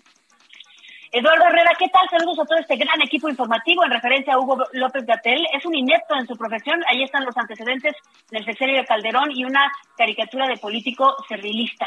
Lo dice Eduardo Herrero. Por acá, Ricardo Cosío Ibarra. Considero que en México tenemos un tipo de holocausto con el presidente López al querer desaparecer a la clase media, a aspiracionistas y primero, pues que haya más pobres. Saludos. Sí, pues qué fuerte. Por acá, la señora Rocío dice, cuídense aquí preparando la comida con su buena compañía. Señora Rocío, échele rico. Hay sazón y sabor a su comida. Como decía, como decía aquel comercial, póngale lo sabroso, señora Rocío. Póngale lo sabroso. Pero mientras no lo haga Pedrito sola, ya no se vaya a equivocar de mayonesa. Exactamente. Creo que no estoy de acuerdo con el comentario que hace de cualquiera podría reaccionar igual que los Lozoya rompiendo un documento. Él sabe perfectamente el nivel de delito que hizo. Bueno, están poniendo por acá. Sí. Pues el cinismo de los Oya también es, tiene, no ah, tiene pues precedentes. Bueno. Si andaba yendo a restaurantes de lujo mientras estaba sujeto a proceso, pues ¿qué, qué, se espera del señor Lozoya? Héctor M. Dice López Gatel es un sujeto inepto, cínico y criminal, nadie tiene duda. Eh, por acá, buenas tardes, Don Chava, Doña Prisi y todos los del equipo de Chavos Rucos. Saludos, es Israel desde la tierra de Texcoco. Ese Chavo Ruco me gustó. A su primera pregunta, Gatel es un político con bata, como siempre han existido en todos los gobiernos. Sí, lamentablemente sí, ¿eh? ha habido muchos de estos. Y dice, el holocausto no es solo desde el poder, miremos a la sociedad de un México profundamente racista. Miguel... Todavía somos un país racista, sí. Duele reconocerlo y la mayoría de la gente dice, no, yo no soy racista, pero cuando se les acerca una persona, de, un indígena en la calle, lo ven feo, le hacen a un lado, o sea, sí, somos racistas, sí, hay que reconocerlo. Dicen que un problema no se va a resolver si usted no lo reconoce, hay que empezar por reconocer que sí seguimos siendo una sociedad racista. Todavía, Salvador Priscila, eh, y lo informamos aquí también en Noticias de la Noche, hace cerca de cinco días una profesora de la Universidad de Estudios Superiores de San Ángel hacía un chiste antisemita, un chiste, un chiste en contra de la comunidad judía. La corrieron. Sí, claro. La corrieron. no, vamos a repetir su chiste, que además no, tenía ninguna gracia. Malísimo para el chiste, por cierto pero gente de verdad a ese grado. que, pueda bromear con algo tan tan fuerte pues. Miguel Ramírez buenas tardes para todo el gran equipo de la UNA. El caso de López Gatel es el reflejo de este gobierno de la de la 4T ineptos corruptos ladrones. Salvador García buen día lo dice Raúl Rodríguez Candia para comentar que es un pleonasmo decir interior de la República cuando geométricamente están ustedes en el centro. Ah, gracias por la corrección Raúl Rodríguez no tenía yo ya bueno, del resto de la República, si le parece, no más allá de la Ciudad de México, a todas las frecuencias que les, a las que llegamos, así le, llamaremos, el resto de la República. Buenas tardes al mejor equipo de la radio. No es científico, dice Alberto de Colima. Saludos para Colima también. Con todo respeto, las acusaciones a Hugo López Gatel son similares a las que se desechan y despachan a ejecutivos de la salud de otros países que andaban de fiestas en Cancún y en Vallarta. No es solo montajes internacionales. Y así nos siguen mandando muchos más mensajes. José Briceño, muchas gracias. Antonio Ayón, gracias también. Eh, Hugo, que nos está escribiendo también por acá. Saludos para Tamaulipas, para Quintana Roo. Buenas tardes. Y Alejandro Amesco de la Ciudad de México también. Muy buenas tardes. Saludos Me a quedé pensando en lo que decía la radio escucha, pues sí, nuestro radio escucha tiene razón, hay que decir en la República Mexicana, punto, ¿no? Porque al final nosotros estamos también dentro de la República. Por eso dice que es un pleonasmo, ¿no? Pero ahorita que se está trabajando a distancia, Salvador, podrías estar transmitiendo desde Estados Unidos o desde donde tú quieras, entonces decir que estoy en el interior de la República está bien. bueno, y tiene que ver tiene que ver con una mentalidad centralista, ¿eh? porque sí, lamentablemente es una, este país es, tiene una toda una historia de centralismo en el que, pues había un dicho, acuérdense, la gente pensaba, y así lo creían muchos, que fuera de México todo era Cuautitlán, ¿no? Pues fuera de la Ciudad de México está la República Real, ¿no? Está el México claro. Eh, eh, real, la matria que decía Luis González Obregón. O sea, la Ciudad de México es importante porque es la capital, pero no menos importante es Guadalajara, Monterrey, Puebla, eh, Oaxaca, San Luis Potosí, Tampico, cualquier ciudad de la República que usted me diga es igual de importante para mí. Sobre ello siempre hay algo que me ha hecho ruido. En las partes, en los estados de la República, cuando agarras carretera hacia acá, dice México. En lugar de decir Ciudad de México, los letreros dicen México. y eso es como de por. Tenemos toda una mentalidad centralista todavía en el gobierno y, en, pues que por, décadas ha predominado y hay que irla eliminando. De hecho, en la provincia antes usaban decir eh, vamos a México, vamos a México y ya lo empezaron a cambiar y ahora te corrigen. Si dicen vamos a México, te dicen a la Ciudad de México, porque aquí estamos en México también. Porque México e, es un poco lo que le hagamos nosotros con Estados Unidos cuando dicen nosotros somos americanos. No, perdóname, tú eres también nosotros, claro. Porque americanos somos todos. Así, en México los, México es un país, la Ciudad de México es la capital, pero México es un país. Bueno, pues ahí está. Arroba. dicho esta lección geográfica. Arroba ese García Soto sobre el tema del holocausto. El 80% dice que seguimos siendo un país racista y una humanidad racista como tal, mientras el 21% dice que siempre va a haber un loco que en el gobierno eh, pueda repetir estos actos horroríficos de hace 77 años y el 4% dice que hemos aprendido, solamente el 4% dice que hemos aprendido, solamente el 4%. ¿eh?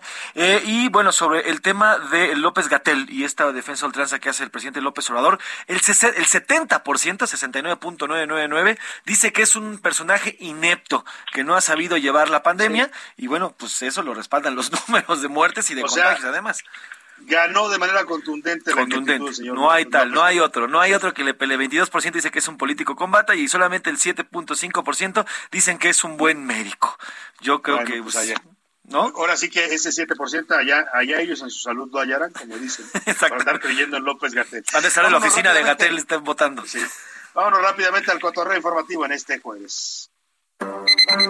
Ya llegó la hora. ¿La hora de qué? La hora del cotorreo informativo.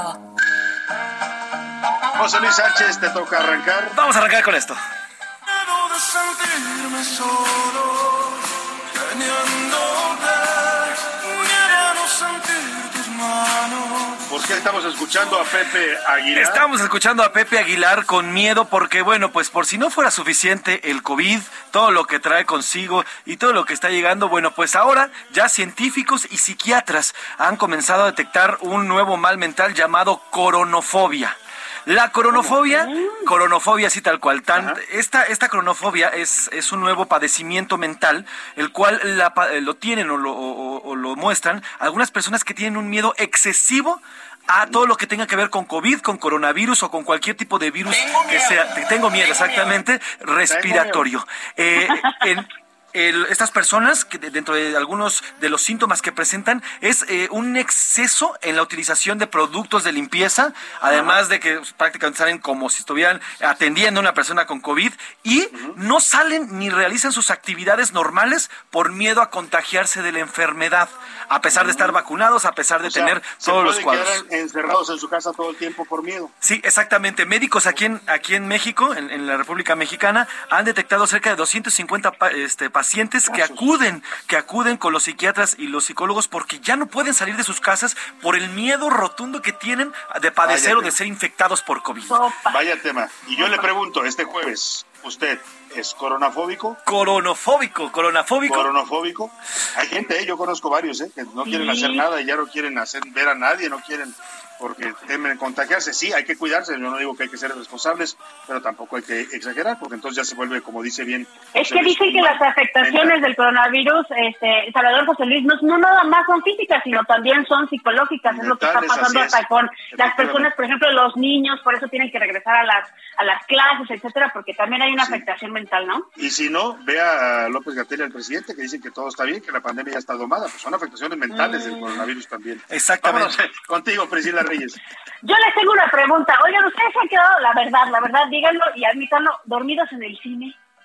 Sí, yo sí, varias veces, ¿eh? ¿En serio? Sí, me da mucha pena reconocerlo, pero es que cuando vas cansado al cine, sobre todo, ¿sabes cuándo me pasa? Cuando vas el día de Navidad o el día de... La noche. No, pues es que nadie va a Navidad. Sí, Te agarra ahí la, la, la cruda mientras está haciendo la película, ¿no? Yo, Una cruda de sueño, yo me de sé una historia muy buena de Pepe Navarro que se quedó viendo dormido en- en- con la de complot Ah, mongol. yo también. Fue, fue un debut, un debut de, de a la una yendo Oye, como equipo a ver una ¿sabe? película y de repente Antes- alguien antes- roncaba. Antes de que nos expliques, te iba a decir eso. A mí lo que más pena me da eso es que empiezo a roncar. Ese es el tema. De codazos Sí, las sí, personas sí. con las que voy porque dicen, porque qué pena, ¿no? Pues Pero esa es la situación. Deja tú roncar, por ahí dicen que cuerpo dormido, mm, perdido. Entonces, No, no, no, no, no, tampoco, no llego a eso, no llego a eso. ¿Por qué nos preguntas eso. Priscila Reyes? Les estoy preguntando porque fíjense que le pasó a unos novios que tienen, que son medio famosones en, en TikTok, se llaman, se hacen llamar los boleles, se quedaron dormidos y subieron una historia que ya se volvió viral porque se despiertan a las 3 de la mañana, Salvador, escucha esto, estaba cerrada la plaza, ya no había nadie. ¿Cómo es posible que la seguridad se les pasó? Se quedaron dormidos y la plaza estaba cerrada y ¿Ya no no podían salir de la plaza.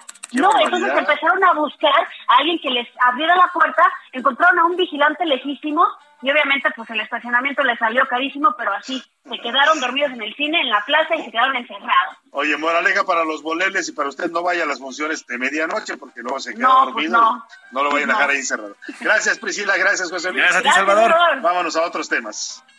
A la una, con Salvador García Soto. Oiga, pues hay nuevas disposiciones, nuevas disposiciones fiscales y pues hay que estar enterado de ellas, ¿no? Eh, Cambian algunas cosas en la elaboración de recibos y de facturas a partir de que a algunos contribuyentes les va a cambiar el régimen fiscal. Y para hablar de este tema hago contacto vía telefónica con un contador eh, eh, público que tiene toda la experiencia en estos temas y que nos va a ayudar a todos los que somos simples mortales. Yo les decía que es un tema casi de iniciados declarar impuestos en este país. Tengo el gusto de saludar al contador público certificado Francisco Javier Ascanio Saldívar, socio del despacho Ascanio Saldívar y Asociados. Qué gusto saludarlo, contador. Muy buenas tardes. Hola Salvador, muy buenas tardes. Oiga, pues, ¿qué cambió? Platíquenos, porque usted nos ha tratado ahí de explicar que el régimen, que el reciclo, yo escucho nada más que hay que mover, mover la factura, que hay que volver a hacer los recibos, pero no entiendo de qué se trata. Eh, ¿Qué es lo que cambió y qué es lo que tiene que estar enterada la gente que declara impuestos? Ok, mira, en general hubo muchos cambios, pero vamos a enfocarnos en los más importantes. Eh, salió un nuevo régimen, el régimen simplificado de confianza, el famoso RECICO, lo vamos a estar oyendo mucho, tanto para personas físicas como para algunas personas morales. En el caso de personas físicas es para los que están por honorarios de actividad eh, profesional, eh, por actividad eh, empresarial y arrendamiento. Y en el caso de algunas morales también aplicaría, como te comentaba. Nada más que en las físicas, eh, aquí el tema, eh, la disposición de motivos habla que es para simplificar y poder tener una carga impositiva menor. La realidad es que la forma de calcular está relativamente sencilla, pues hay que entenderla. Y eh, el, tema importante ahora que hay que tomar eh, conciencia es que hay que presentar un aviso si presentamos, si pretendemos cambiarnos de régimen, a más tardar el 31 de enero. Entonces, eh, aquí viene la complicación porque para hacer ese cambio lo tenemos que hacer por medio del portal del SAT y tenemos que tener actualizada nuestra firma electrónica. Entonces, el tema primero es saber si tenemos firma electrónica vigente, si es que la tenemos, y si no, tendremos que hacer una cita en el SAT, y el tema es que ahorita las citas en el SAT, como sabes, están saturadas. Entonces, ojo, tenemos prácticamente tres días, cuatro días para hacerlo y poder cambiar el régimen. Este, ¿Quiénes pueden cambiar, como te comentaba? Quienes eh, eh, no rebasen tres millones y medio en el, en el año, el año de referencia que se tomó de acuerdo a un transitorio es 2019, porque el 2020 por la pandemia no, no, no es referencia, sino 2019, que chequen en su anual los contribuyentes y con eh, ese, esa referencia podemos ver si entran en este régimen, también que no pertenezcan a una sociedad, eso es muy importante, y con esto poder eh, ya pasar a este, a este régimen. La ventaja de este régimen es que es una, una tarifa realmente eh, cómoda en cuanto al cálculo de impuesto, empieza desde el 1% y termina el 2.5% sobre los ingresos en personas físicas, no aplican deducciones, pero la verdad es que sí, sí es una, una, una tasa, una tasa realmente cómoda en cuanto a, al pago del ICR. Recordemos que esto es para exclusivamente ICR. En el caso del IVA no, no hay cambios, porque también hay confusión en eso, en el caso del IVA no hay cambios.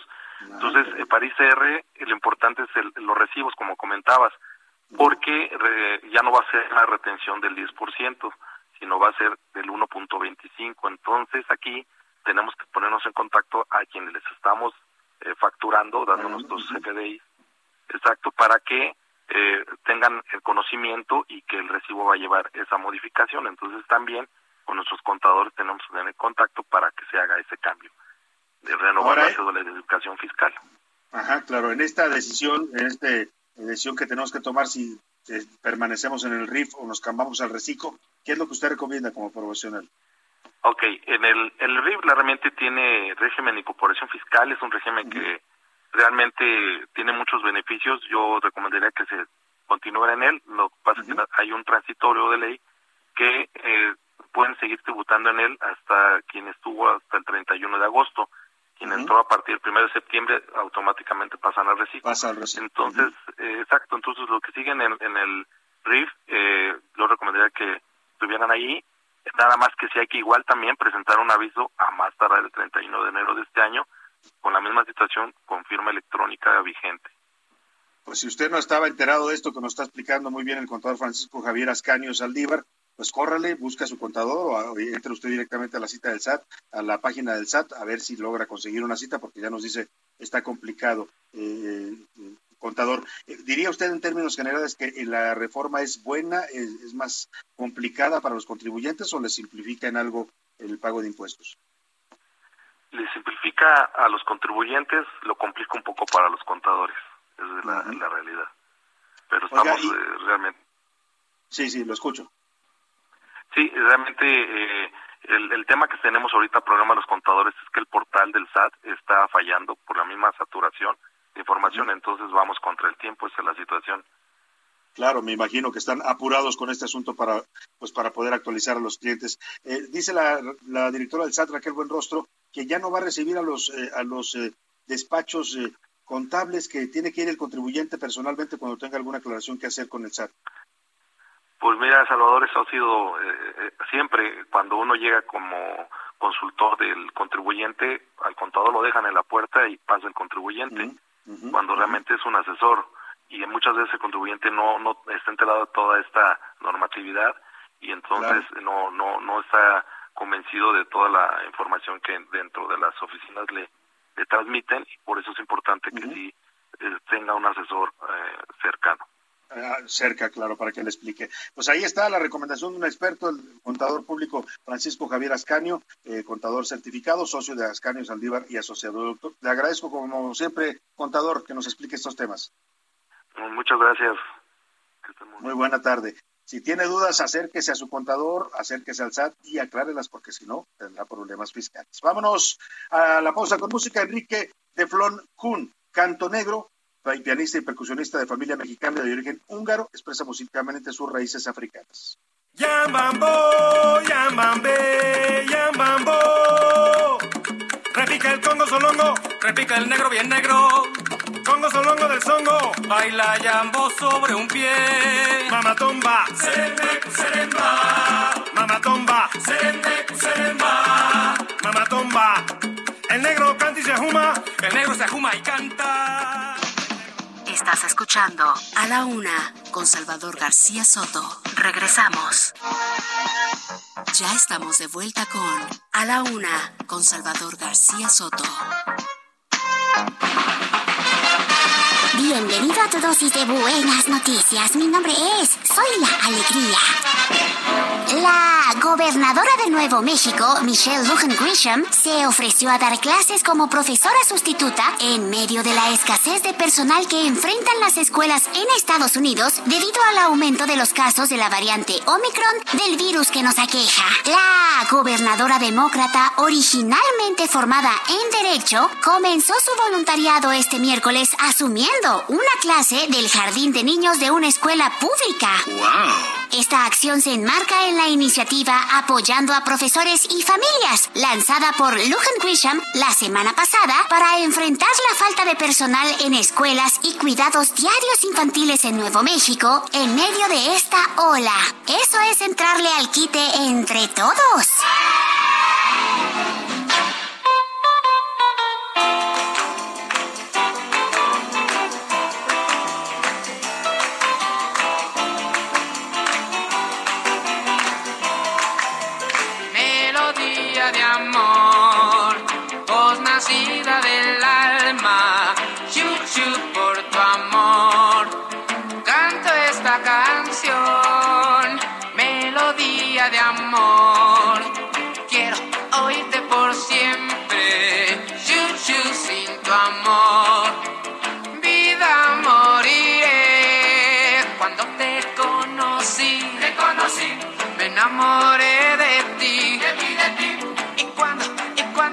Estamos cantando. Si la samba nos puso a bailar, Johnny Laboriel nos puso también a cantar. Es inconfundible su voz, Johnny Laboriel y los rebeldes del rock, melodía de amor, mexicano de ascendencia hondureña, de una de las estrellas de la época de oro del rock mexicano, del rock and roll, nacido de familia de artistas, compositores, cantantes, bajistas, traía el ritmo en la sangre y se lo imprimió a los años 70 con su música. Escuche usted.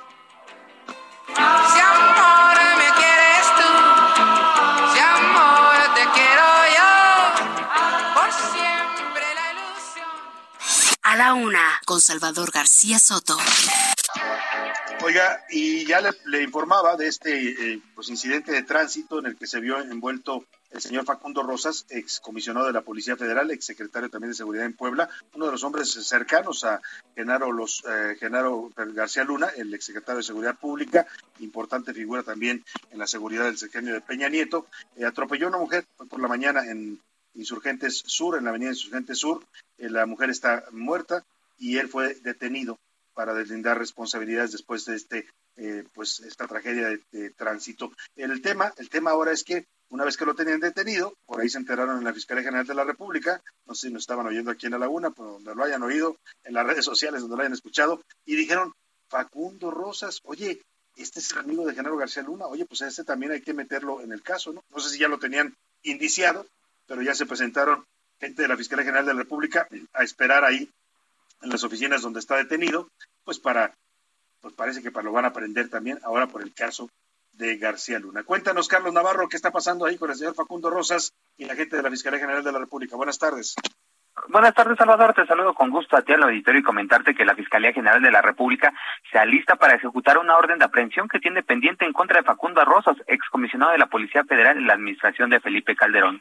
Fuentes cercanas nos comentaron que la Fiscalía General de la República se puso en contacto con la Secretaría de Seguridad Ciudadana de la Ciudad de México y se dirige a la Fiscalía Desconcentrada de Investigación Álvaro Obregón 3, allá en Avenida Toluca, donde está detenido el también exsecretario de Seguridad en Puebla en la administración de Rafael Moreno Valle. Nos comentan que la orden de aprehensión tiene relación con el operativo rápido y furioso que tuvo relación también Genaro García Luna. Como bien lo comentabas, en la mañana, cerca de las 7 de la mañana, fue detenido después de que lamentablemente atropelló a una mujer en la avenida Insurgentes y Eje 10 Sur. Ahí él señalaba que no se dio cuenta que la mujer estaba ahí, ella estaba esperando el transporte público, sin embargo, la impactó y de manera inmediata le causó la muerte, confirmaron integrantes del heroico cuerpo eh, del ERUM y bueno, lamentablemente la mujer falleció, fue fue trasladado a Álvaro Obregón 3, donde ya lo está esperando eh, la Fiscalía General de la República para ejecutar esta orden de aprehensión que tiene relación con el operativo rápido y furioso Salvador. Pues eh, interesante porque si había orden de aprehensión, la pregunta es por qué no la ejecutaron. El señor andaba circulando libremente por la ciudad, ¿no? Ahora ya aprovecharon que está detenido y ahí van a ir a ejecutar esta orden de aprehensión, a menos que la orden hayan hecho en fast track. No sé, se me hace un poco raro, pero bueno, pues así está ocurriendo tal y como nos narra Carlos Navarro con el señor Facundo Rosas. Gracias por tu reporte, Carlos. Muy buena tarde. Hasta luego. Buenas tardes, Salvador. Muy buena tarde. Oiga, y vamos a otra historia también aquí en la Ciudad de México. Ayer por la noche nos eh, sorprendió esta historia. Se generó por ahí de las casi las 10 de la noche. Eh, eh, se reportó que una niña de una bebé, pues de un año y medio, que ingresó a la estación del Metro Zapata con su abuela, de pronto se desvaneció en el área de torniquetes. Iban pasando los torniquetes a su abuelita, supongo que la llevaba de la mano, y la abuela no se da cuenta de que la niña se le, se le desvaneció, se desmayó y sigue caminando.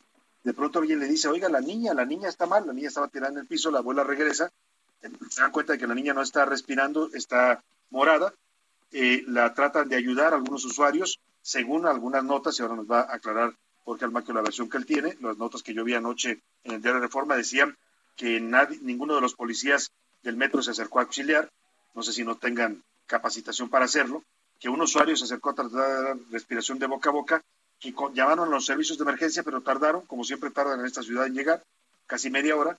Cuando llegaron declararon a la niña muerta.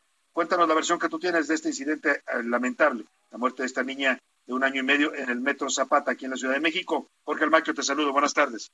Gracias, Salvador. Amigos de la UNA, así es, la Fiscalía General de Justicia de la Ciudad de México inició una carpeta de investigación por el fallecimiento de una niña en el interior de la estación Zapata de la línea 3 del sistema de transporte colectivo Metro. De acuerdo con las primeras diligencias, la usuaria Carla López Ochitla, de 23 años, traía a su hija en brazos de aproximadamente dos años de edad y al notar que se ponía morada, solicitó el apoyo del personal de la estación y policías quienes llamaron a paramédicos. Al revisarla, los paramédicos diagnosticaron que la menor de edad ya no contaba con signos vitales y que al parecer había sufrido un paro respiratorio. Personal de la Policía de Investigación, Ministerio Público y peritos en Química y Criminalística, adscritos a la Coordinación General de Investigación Territorial, se trasladaron al lugar para recabar indicios e iniciar la indagatoria. Un equipo multidisciplinario integrado por trabajadora social y psicóloga de la Dirección General de Atención a Víctimas de la Coordinación General de Investigación de Delitos de Género, también llegaron al sitio para brindar acompañamiento emocional a la familia de la menor. El cuerpo de la niña fue trasladado al anfiteatro de BJ2, donde peritos médicos de la Coordinación General de Investigación Forense y Servicios Periciales realizan las diligencias previas a la necropsia de ley a fin de determinar la causa de la muerte. Salvador, amigos, el reporte que les tengo.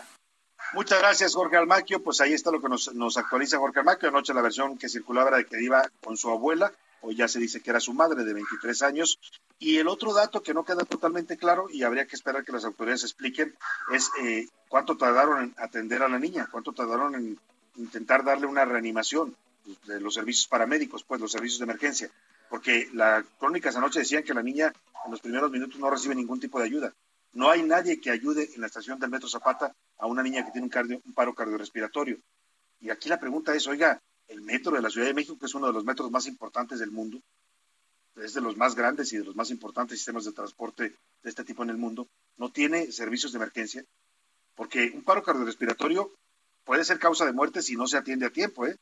Pero si hubiera habido ahí un servicio de emergencia que llegara en un minuto, dos minutos, si estuviera dentro de la propia estación, la hubieran reanimado. Se hace un RCP y se le reanima a la niña. Pero si el servicio de emergencia llega media hora después, pues la niña evidentemente iba a estar muerta. Y yo hace tiempo que vengo diciendo esto y creo que si usted ha pasado por esta situación estará de acuerdo conmigo. En esta ciudad y en este país, la gente no se muere de un atropellamiento, no se muere de un choque, no se muere incluso de un balazo, no se muere de un paro cardiorrespiratorio. Se muere porque los servicios de emergencia siempre llegan retrasados, siempre llegan retrasados o cuando no los hay en una instalación pública como es el metro. O sea, perdóneme, pero la niña pudo haber, se pudo haber salvado esa vida, como se pueden salvar muchas todos los días. Pero cuando la ambulancia tarda 40 minutos en llegar y usted se está desangrando, pues lo más seguro es que lleguen y lo encuentren muerto.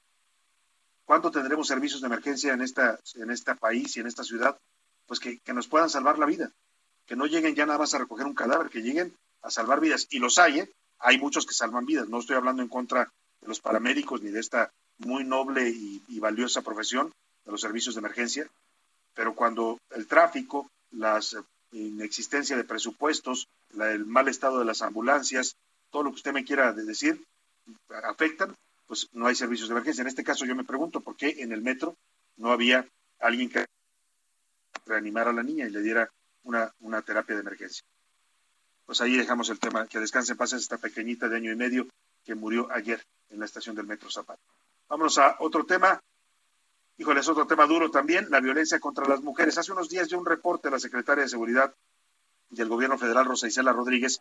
Ya reconocía, reconocía, lo dijo con todas sus letras, que era una falla de este gobierno el no poder contener el feminicidio que se había disparado en los últimos eh, meses. Eh, pero ella hablaba de una disminución de cifras de violencia contra las mujeres. Bueno, nos pusimos a revisar las cifras del Secretariado Ejecutivo del Sistema Nacional de Seguridad Pública, que es donde toma sus datos la secretaria Rosa Isela, y las cifras dicen lo contrario. Dicen que 2021 fue un año muy violento, de los más violentos en la historia reciente en contra de las mujeres mexicanas. Hubo récords históricos, por supuesto, en feminicidios y también en delitos como la violación. Milka Ramírez nos platica. El 2021 no fue un buen año para las mujeres, y es que se impusieron récords históricos en algunos delitos contra este género. La violación aumentó en 28%, la extorsión contra mujeres en 17%, la violencia familiar en 15%, la corrupción de niñas y adolescentes en 6% y la violencia de género en todas sus modalidades en 3.3%. De acuerdo con cifras del Secretariado Ejecutivo del Sistema Nacional de Seguridad Pública, el año pasado se abrieron 21.189 carpetas de investigación por violación. Esta es la cifra más alta registrada desde 2015. Los estados más afectados fueron Quintana Roo, Chihuahua y Baja California. La extorsión también alcanzó niveles récord. En agosto se contabilizaron 3.359 víctimas. La mayor incidencia se registró en Zacatecas, Estado de México y Baja California Sur. La violencia familiar alcanzó un máximo histórico con 253.739 casos. Este delito se cometió en mayor medida en Colima, Ciudad de México y Nuevo León. Las mujeres víctimas de corrupción de menores sumaron 1.548 casos. El aumento fue del 6% con respecto al 2020, afectando principalmente a Baja California, Baja California Sur y Guanajuato. Y por último, se recibieron 4.186 denuncias por violencia de género en todas sus modalidades. Estas provenían en mayor medida de Veracruz, Estado de México y Guerrero. Así, a pesar del discurso, las mujeres siguen siendo las más vulnerables. Para la una con Salvador García Soto, Milka Ramírez. Bueno, pues ahí están los datos, son los datos oficiales, ¿eh? A veces las mismas autoridades se contradicen en sus datos, pero bueno, ahí está lo que encontramos en esta revisión de los datos del sistema ejecutivo del Sistema Nacional, del Secretariado Ejecutivo del Sistema Nacional de Seguridad Pública. Y mire, para mostrar un botón, en Sonora hay un, eh, pues, enorme, un aumento impresionante también de los feminicidios. Y eso, que quien gobierna Sonora hoy, Alfonso Durazo por el partido Morena, era el secretario de Seguridad Federal o más bien eso explica por qué están aumentando la violencia en Sonora, ¿no? Porque si no hizo nada a nivel federal, pues tampoco va a lograr hacer nada en Sonora. La incapacidad del señor Durazo está más que demostrada. Vamos contigo, Gerardo Moreno, para que nos cuentes. Hola, ¿qué tal Salvador? Es un gusto saludarte desde Sonora, donde tengo alarmantes noticias que reportarte y es que el año 2021 terminó siendo uno de los más violentos contra las mujeres que se haya registrado en la historia moderna de Sonora, ya que existió un registro de 45 mujeres víctimas de feminicidio, lo que representó un incremento del 40% en comparación al 2020, según los datos del Secretariado Ejecutivo de Seguridad Pública. Durante el 2020, 32 mujeres fueron víctimas de feminicidio y por eso se abrieron 32 carpetas de investigación en Sonora, mientras que durante el 2021 se cerró con 45 mujeres asesinadas con alguna agravante de género y por eso se abrieron en total 42 carpetas de investigación. Esta diferencia representa el incremento del 40%. Sonora se ubica en el segundo lugar nacional con mayor número de feminicidios cometidos respecto a su población, con una tasa de 2.68 casos por cada 100.000 mujeres, solo por debajo de Quintana Roo que tiene una tasa de 2.87. Dentro de los 100 municipios más mortíferos para las mujeres de todo el país, ese es el reporte que te tengo desde Sonora. Muy buenas tardes. Muchas gracias, Gerardo, por tu reporte desde el estado de Sonora. Mire, para documentar esto que nos eh, platicaba Gerardo y los datos también que nos daba Milka Ramírez, en el 2021 45 mujeres fueron asesinadas en México. De esos 45 asesinatos, 32 fueron declaradas como víctimas de feminicidio. Y en promedio murieron dos mujeres, 2.68, casi tres mujeres por cada 100.000 mujeres que hay en México fueron asesinadas. Vamos a otros temas importantes. A la una, con Salvador García Soto.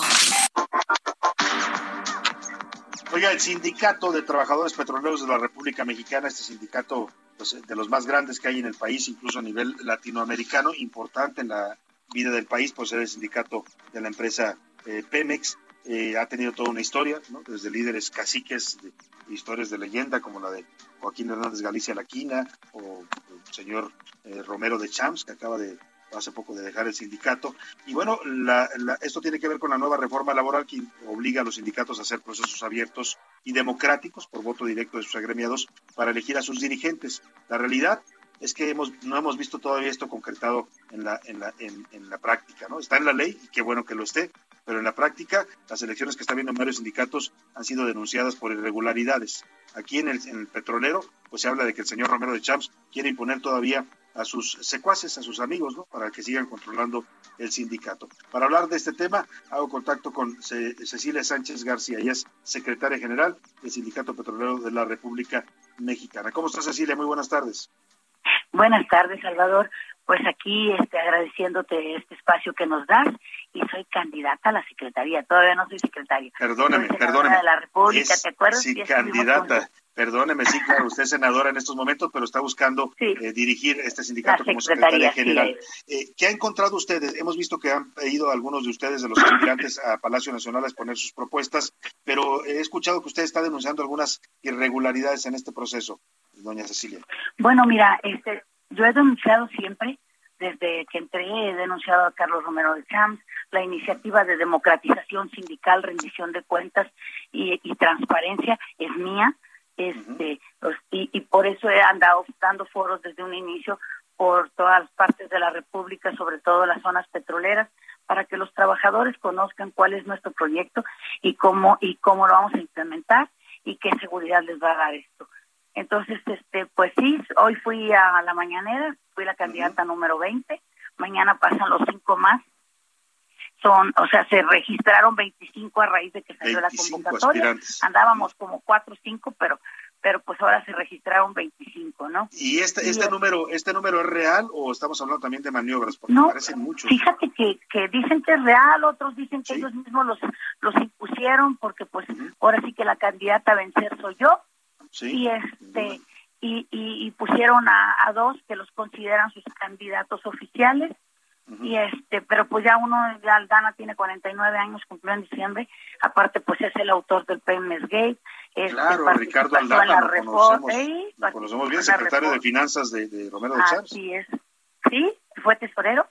Este y pues igual también te digo con ya ya pasada muy pasada su antigüedad Pecero que tiene 47 años de antigüedad en la empresa y pues quieren seguir ahí haciendo negocios ilícitos en nuestro sindicato. Y dicen que pues ellos invitaron a 19 más para poder hacerme contrapeso pero bueno no nos importa nosotros traemos el mejor proyecto y, y hoy lo fuimos a dar a conocer.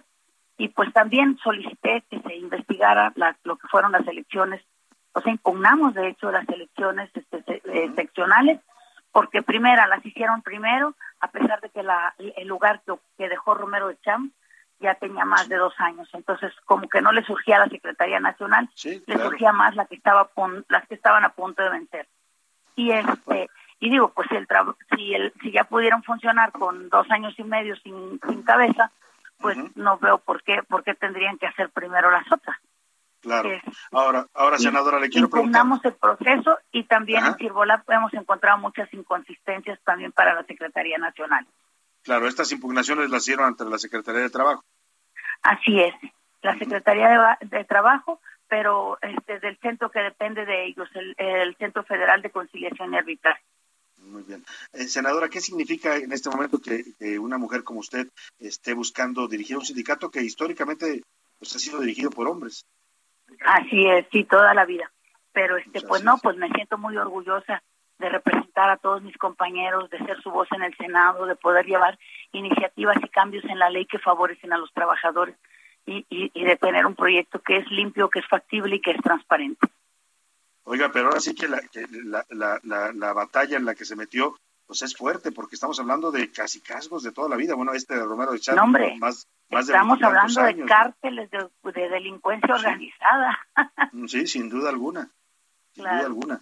Eh, eh, ¿Cree que este este grupo, eh, pues ya lo ya los denunció usted, ya los acusó de irregularidades en los en los seccionales, pero cree que en este proceso de Secretaría General vayan a intentar hacer alguna maniobra sucia, porque, pues, digamos, sí, con, toda seguridad, o sea, tienen esas mañas y y lo sabemos y tienen el recurso de todos los trabajadores porque todavía están ellos al frente inclusive están haciendo sus campañas con el dinero de los trabajadores y con las instalaciones de, de todas las secciones de, que también son de los trabajadores. Entonces, si esto fuera de verdad un ejercicio de democracia, todos pudiéramos utilizarla y no es así. ¿Qué le dice el presidente? Supongo que lo vio ahora que estuvo en la mañanera, que pudo intercambiar. Sí, pero ya ves que pues él nada más, nada más nos anuncia, saluda y se va. Entonces deja a Luisa María Alcalde, que es la secretaria de Trabajo, a que dirija toda la, la, cuestión. Pues sí, sí le dije que pues nosotras tenemos la obligación de ser congruentes porque esa fue una promesa de campaña, acabar con la corrupción y una servidora pues es una de las ocho comisiones a las que pertenece. Entonces, este, pues, pues, o sea, para empezar es mi gremio y pues estoy más que, más que comprometida con todos los trabajadores. Pues vamos a estar muy pendientes, senadora. Ya falta poco para las elecciones, será el próximo lunes 31 de enero y estaremos atentísimos y buscándola, por, por supuesto, en este proceso histórico para el Sindicato de Trabajadores Petroleros de la República Mexicana. No, pues muchísimas gracias a ustedes por interesarse en nuestro trabajo y por difundir lo que estamos nosotros este, haciendo. Muchísimas gracias. Muchas gracias a la senadora Cecilia Sánchez García, es aspirante a secretaria general, candidata a secretaria general y senadora por el estado de Campeche.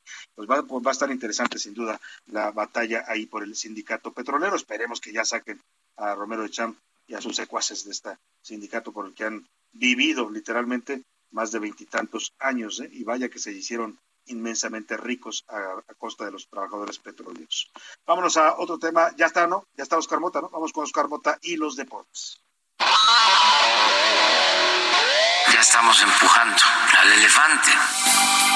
Oscar Mota andaba yo haciendo un Sami, sí, sí, ¿no? Sí está Oscar Mota, ¿no? Vamos con Oscar Mota. ¿Cómo estás, Oscar Mota? ya que me están empujando, mi querido Salvador García Soto, ¿cómo estás? Un abrazo, hoy un gran día para ganar, regresa a la selección mexicana, primer partido de este 2022, como bien platicabas al inicio del programa, México todavía no está calificado al Mundial de Qatar, vienen tres partidos eliminatorios muy importantes, el primero hoy a las seis de la tarde, tiempo de la Ciudad de México, contra Jamaica, allá en Jamaica no habrá público, así que veremos cómo le va a la selección mexicana que cerró el 2021 con una derrota contra Canadá, otra derrota con los Estados Unidos y luego un empate amistoso contra el equipo de Chile. De aquí brinco rápidamente con el tema. Ben Roethlisberger anunció ya oficialmente su retiro. El ex mariscal de campo de los aceleros de Pittsburgh se va después de 18 ocho años y dos supertazones. Finalmente, mi querido Salvador, pues bueno, ya el conflicto político llegó hasta los Juegos Olímpicos de Invierno que todavía no empiezan, inician el 4 de febrero allá en Beijing, China. Pues bueno, a los atletas ucranianos ya les dijeron que no pueden saludar ni siquiera de lejitos a los atletas rusos y además que cuando den entrevistas a la prensa internacional tendrá que ser en su propio idioma. Vaya situación que obviamente estaremos informando los deportes. Oye, Oscar Bota, ayer dos años de la muerte de Kobe Bryant, ¿no? Hubo ahí algunos homenajes en los Estados Unidos. El más importante, mi querido Salvador, se erigió una, una estatua de Kobe Bryant junto con su hija Gianna, precisamente en el lugar del accidente dos años, como bien comentas, y todo o una gran mayoría de deportistas estadounidenses en todas las ligas profesionales lo recordaron con pensamientos y su famosa Mamba Mentality, sin lugar a duda. Sin duda, un gran deportista y una tragedia la que ocurrió hace dos años, eh, que corrodó la vida de este eh, gran basquetbolista y de su hija pequeña. Gracias, Oscar Bota, y un, saludo, muchas gracias. Hoy un grande para Y vamos a despedirnos de usted, hoy sí un poco más tranquilos, porque siempre salimos corriendo Así es que quiero agradecerle a todo el equipo y mencionárselos aquí cada uno de ellos. Priscila Reyes, ya la conoce usted, está en la producción y el entretenimiento de este programa. En, la coordinación de información está José Luis Sánchez. En la coordinación de invitados Laura Mendiola. En la redacción están Mirka Ramírez, Miguel eh, Zarco, también Iván Márquez y Diego Gómez. Eh, también saludamos con gusto ahí en cabina a Rubén Cruz, nuestro asistente de producción, y a Javi Báez, nuestro operador, pero sobre todo a usted, a Enrique. Hoy está Enrique eh, Hernández, un saludo también para él, y eh, sobre todo usted, a usted que siempre nos hace el favor de acompañarnos. Lo espero mañana en punto de la una. Aprovecho, tengo una buena tarde, lo dejo con musiquita de bola de nieve, música cubana para despedirnos. Por hoy termina A la Una con Salvador García Soto. Un encuentro del diario que piensa joven con el análisis y la crítica. A la Una con Salvador García Soto.